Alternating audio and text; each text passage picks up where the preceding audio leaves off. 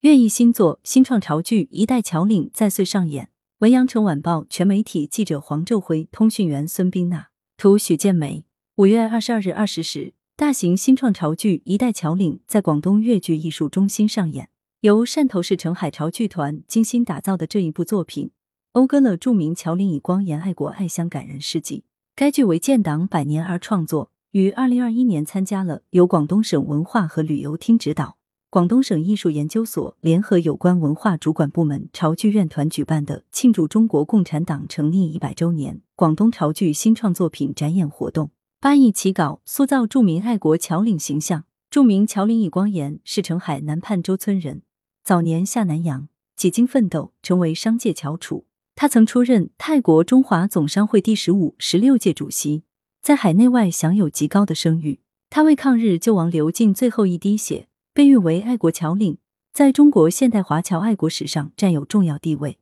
他于国难之际筹物资助抗战，滇缅路上招募三千华侨子弟，齐赴南疆，开辟秘密通道，输送药品、侨批，救济国内。后来他惨遭日伪特务杀害，其事迹永远铭刻在历史的丰碑上。从二零二零年十月起，陈海潮剧团就开始酝酿创作该剧，邀请朱海炼、陈继平着手编剧创作。进行实地采风，剧本八一起稿，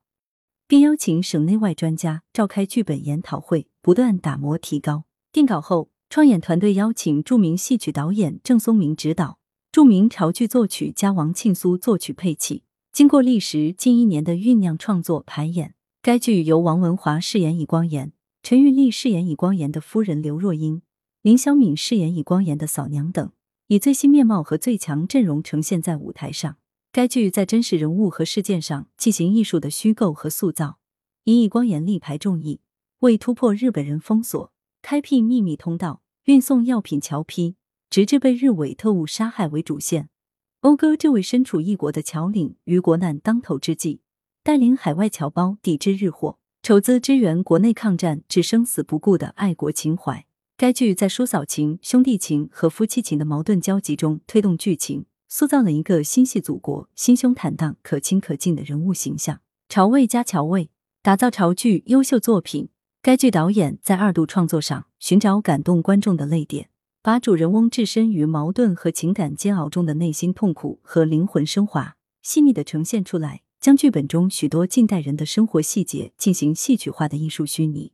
在现实主义基调上，不乏浪漫主义的梦境想象，有隐一晚舟为情感具象。让人物走进观众的内心世界，以情感人。该剧的作曲在保留潮剧趣味的基础上，在配器和创作中大胆的加入现代音乐元素和异国乐调，为渲染和营造戏剧冲突、丰满人物感情，起到了戏与曲的最佳结合。全剧以海外场景与澄海乡村相交映，表现了两地的相思与互动，既有海外的绝丽风光，又有潮汕特色的乡村再现。剧中充满潮汕方言歌谣、潮汕习俗和潮人的生活气息，具有浓郁的潮味和侨味。创演方表示，潮剧在海外传播已久，是海外潮籍华侨寄托文化认同的重要符号。大型新创潮剧《一代侨领》着笔于爱国华侨，歌颂了华侨的家国情怀和与无私奉献精神，体现了潮人重道义、讲诚信、勇于担当、坚韧不拔的优秀品质，对进一步弘扬侨文化、加强海外华侨工作。